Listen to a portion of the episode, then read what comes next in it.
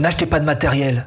Mais non, mais vous avez absolument tout ce qu'il faut sur vous pour créer vos vidéos. Hein Alors je sais bien, tout le monde préférerait rouler en Ferrari plutôt qu'en Twingo même turbo. Mais bon, voilà, on a le droit de se mettre des freins, d'abord parce qu'on n'a peut-être pas tout simplement envie d'investir des sommes énormes dans sa chaîne YouTube, peut-être aussi parce qu'on n'a pas les budgets, voilà, ça peut être une possibilité. Mais quoi qu'il en soit, ce qui est sûr, c'est que si vous vous lancez dans une chaîne YouTube et que vous avez une légère tendance à vous suréquiper, vous êtes en train de faire une erreur, parce que vous êtes en train de passer à côté d'autres choses qui sont bien plus primordiales et bien plus importantes.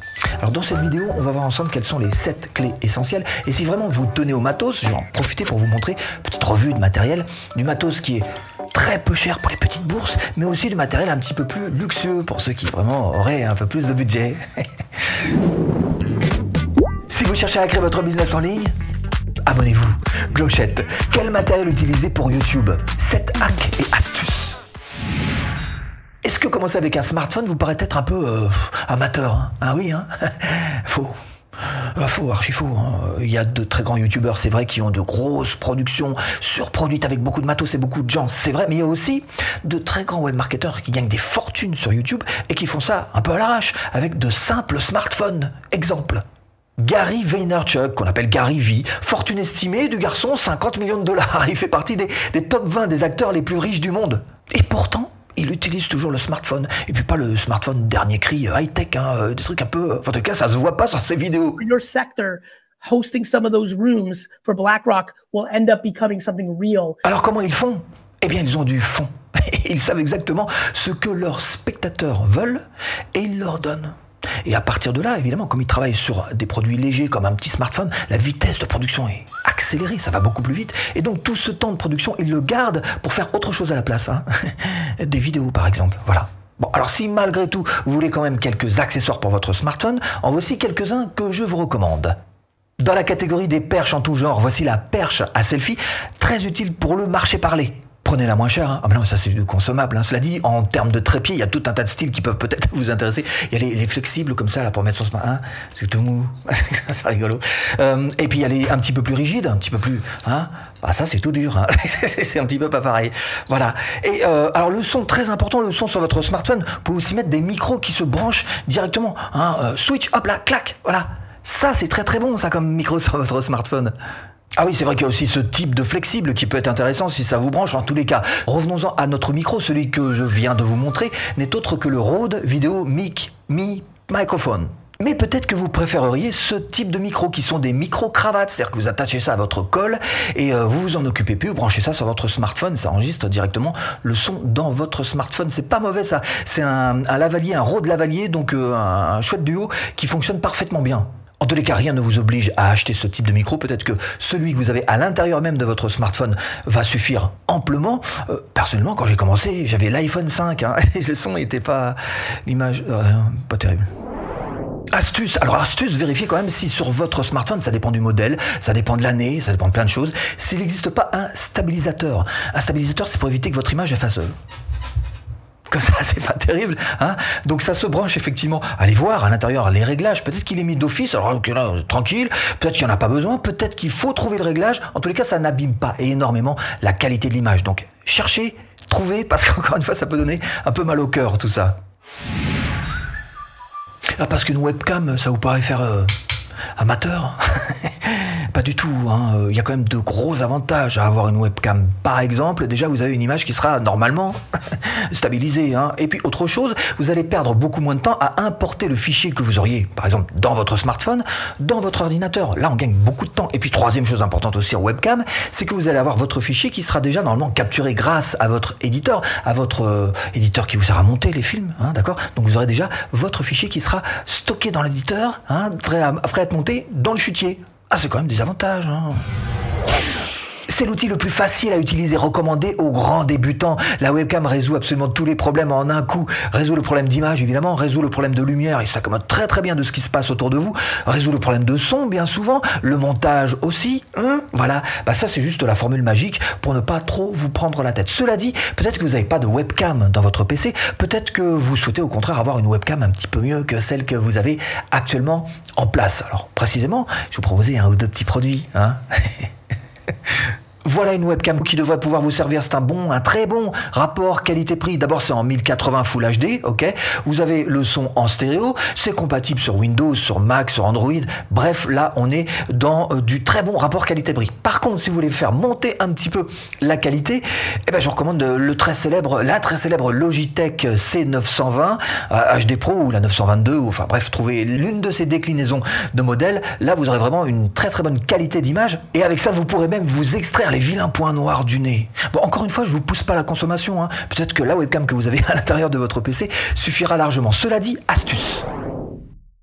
Mettez votre webcam à 2 mètres d'un mur et puis vous la mettez à la hauteur des yeux. Hein, ok? Bon. Et après, vous prenez juste une simple lampe de chevet. Mais plutôt que la diriger vers vous, vous la dirigez vers le mur. Et c'est ce qu'on appelle un éclairage indirect. Donc cette lumière va être reflétée sur le mur et revenir vers vous. Allumez aussi le plafonnier hein, pour faire un petit peu une ambiance générale.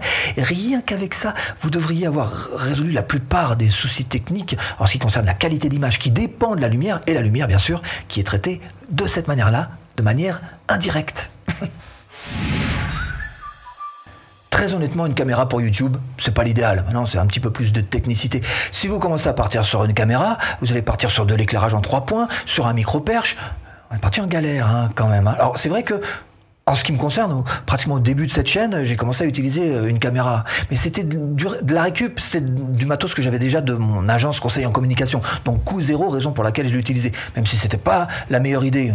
En tous les cas, ce qui est sûr, c'est que pour vous, et si c'était pour moi à refaire, je partirais sur webcam. C'est beaucoup plus simple, beaucoup plus facile pour tous. Quoi qu'il en soit, je suis euh, capable de comprendre que vous auriez envie éventuellement un jour de rêver d'une caméra. Alors je vais vous en proposer d'avoir un petit prix, mais aussi un petit peu plus luxueuse revue de quelques caméras qui pourraient vous intéresser. Gourmand.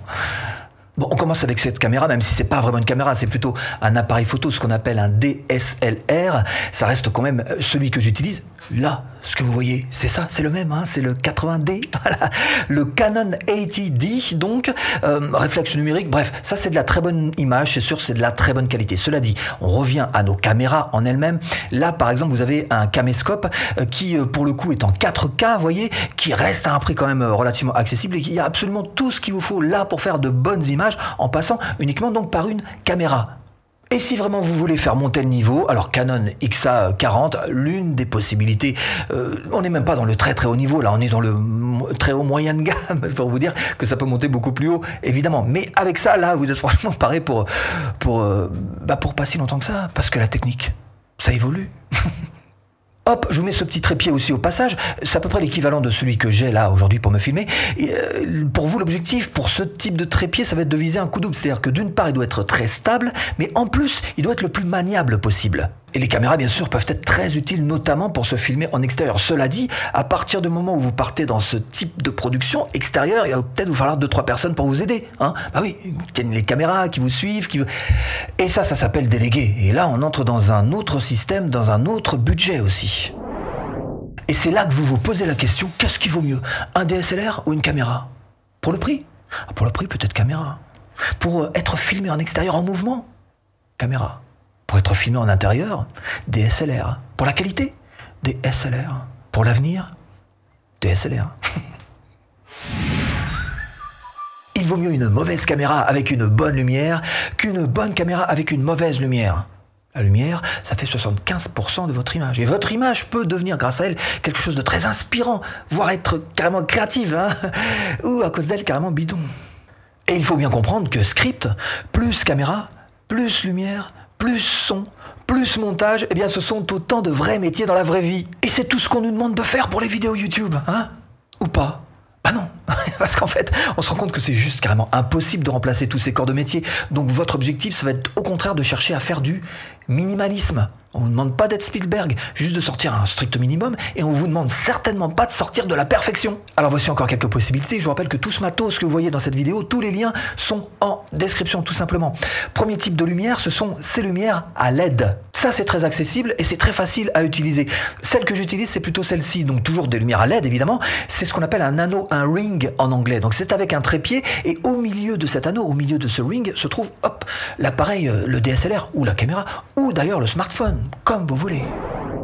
Petite astuce pour la lumière. Alors si vous êtes à l'intérieur, vous pouvez très bien filmer de jour et mettez la fenêtre sur le côté. hein. Ça vous éclairera fort d'un côté et un peu plus faible de l'autre, un petit champ un peu, un peu plus ombré. Ça vous donnera du relief sur le visage. Si par contre vous souhaitez euh, plutôt filmer à l'extérieur, eh ben préférez soit les heures tôt le matin, soit les heures tard l'après-midi, fin d'après-midi soir, quand la lumière est un petit peu plus douce, un petit peu plus orangée et un petit peu plus rasante, plutôt qu'un gros soleil brut de midi qui va venir vous taper verticalement et vous faire de vilaines cernes. Ah, mesdames, c'est pas joli. hmm.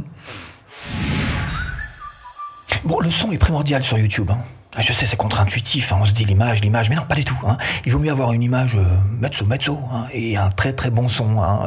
Et ça se passe comme ça. Alors attention aussi, le son, c'est extrêmement chronophage. Si vous commencez à vous y intéresser et à chercher de la bidouille, vous allez voir que ça prend du temps. Et peut-être que c'est pas le meilleur endroit où vous devriez dépenser votre temps. Le meilleur endroit où vous devriez dépenser votre temps, d'ailleurs, c'est absolument pas sur le matos d'une manière générale, mais plutôt sur votre contenu. Bon, malgré tout, du micro, vous en voulez du micro? Bah voici celui-ci par exemple. Le Fifine en USB, c'est plutôt fait pour enregistrer des voix que des sons d'ambiance d'ailleurs, mais bon, c'est juste parfait, surtout pour le prix, pour faire des vidéos YouTube. Autre possibilité, l'excellent... Euh... hein? Bonnette Sans bonnette. Bonnette.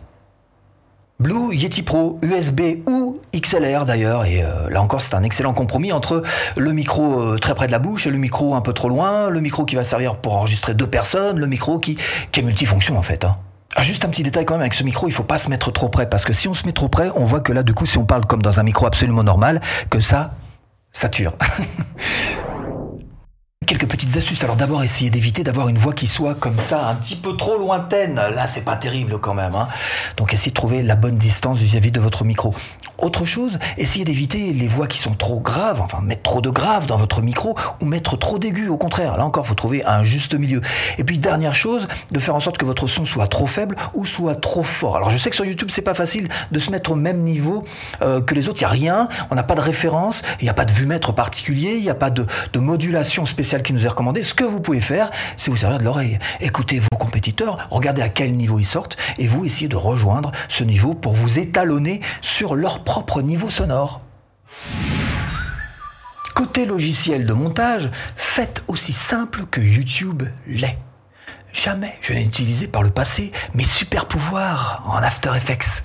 Jamais je n'ai même utilisé Final Cut Pro ou encore Adobe Premiere. Non, tout simple, tout simple, Camtasia. Quand on sait utiliser un logiciel de montage, il n'y a pas besoin d'aller beaucoup plus loin. C'est vous qui faites le montage, c'est pas le logiciel. Avantage de Camtasia, c'est qu'il vous permet de vous filmer vous, mais en même temps de filmer aussi votre écran, de filmer votre bureau. Là, effectivement, ça vous donne une deuxième source vidéo que vous pourrez mettre au montage. Et ça se couple très bien avec les webcams, évidemment. Alors, autre logiciel, celui-ci est plus dédié à Mac, c'est un logiciel qui s'appelle ScreenFlow et qui le fait très très bien aussi. Même si c'est vrai qu'au niveau titrage, au niveau infographie, il est un petit peu en dessous encore de Camtasia. Si vous ne voulez pas apparaître à l'écran, ce que je ne recommande pas, surtout si vous avez quelque chose à vendre, people buy to people. Les gens achètent à des gens. Et pour ça, il faut que les gens puissent voir les gens à qui ils achètent, qu'il y ait une sorte de, contact visuel qui se mette en place entre les deux personnes. Bon, bref. Supposons que vous n'ayez pas envie donc de vous montrer. Il existe des logiciels d'animation qui peuvent très bien vous servir. J'ai fait un petit peu le tour de la place, j'ai regardé, évalué, tout ça. Et celui que j'ai choisi, c'est tout simplement Doodly. C'est le logiciel dont je me sers pour appuyer un petit peu mes propos avec cette main, vous savez, qui dessine, euh, qui dessine alors soit des objets, soit des mots, soit carrément des personnages. En tous les cas, ça permet effectivement euh, d'appuyer un petit peu son discours de temps en temps. Ce qui n'a rien à voir avec euh, d'ailleurs les infographies qui elles sont plutôt gérées de ma part plutôt par Camtasia. Camtasia, c'est vous savez les flèches, les, encadrés, les images qui bougent, les zooms, tout ça. Voilà. Donc il y a vraiment deux fonctions qui sont radicalement différentes, mais qui sont tout à fait complémentaires. Cela dit, petit piège à éviter pour vous n'en faites pas trop. Je rappelle que l'objectif, c'est absolument pas d'en mettre plein les yeux. hein. La forme ne doit jamais prévaloir sur le fond. Le fond, c'est toujours ce qu'il y a de plus important, donc n'hésitez pas malgré tout à vous la jouer le plus minimaliste possible, même si vous avez ces outils à disposition. Astuce, eh ben, au niveau du montage, ce que vous pouvez faire dans un premier temps, c'est essayer de vous faire un gabarit type dans lequel un, projet Camtasia, par exemple, dans lequel vous mettriez déjà tous vos logos d'avance, tous vos habillages d'avance, tout, voilà, un truc euh, basique, quoi. Et à chaque fois que vous ouvrez un nouveau projet, vous ouvrez ce basique-là, vous le renommez pour qu'il prenne un autre nom et qu'il n'écrase pas ce que vous avez fait, votre gabarit en fait, et vous allez pouvoir travailler sur ce nouveau projet. Autre chose, au moment de monter, arrangez-vous pour d'abord dégrossir tout sur votre timeline, c'est-à-dire que vous coupez, euh, vous faites juste une mise bout à bout de tous les morceaux, voilà, hop, vous retrouvez quelque chose de très propre et vous faites une deuxième lecture et là vous allez commencer à pouvoir ajouter vos petites animations, vos typos, vos, voilà, toutes les petites bidouilles que vous pouvez faire. encore une fois, attention, n'en faites pas trop. Alors finalement, quel matériel il vous faut pour faire une vidéo YouTube? Alors première chose, le matériel ne doit absolument pas être un frein pour vous. Si vous regardez bien, l'heure des, des lives Facebook, des lives YouTube, des Skype, l'image qu'on pose en général, elle n'est pas euh, d'une qualité extraordinaire. Et le JT, le JT en télévision, hein. de temps en temps, on voit des images de smartphone sur notre télé HD. c'est facile. Hein c'est bien pour vous dire qu'il y a un décalage, il y a une vraie différence entre ce qu'on pense qu'il nous faudrait comme qualité d'image et ce qui est réellement proposé. Parce que le seul matériel qui devrait vraiment compter, le seul matériel que vous devriez vraiment chercher à mettre en avant sur votre chaîne, c'est votre contenu.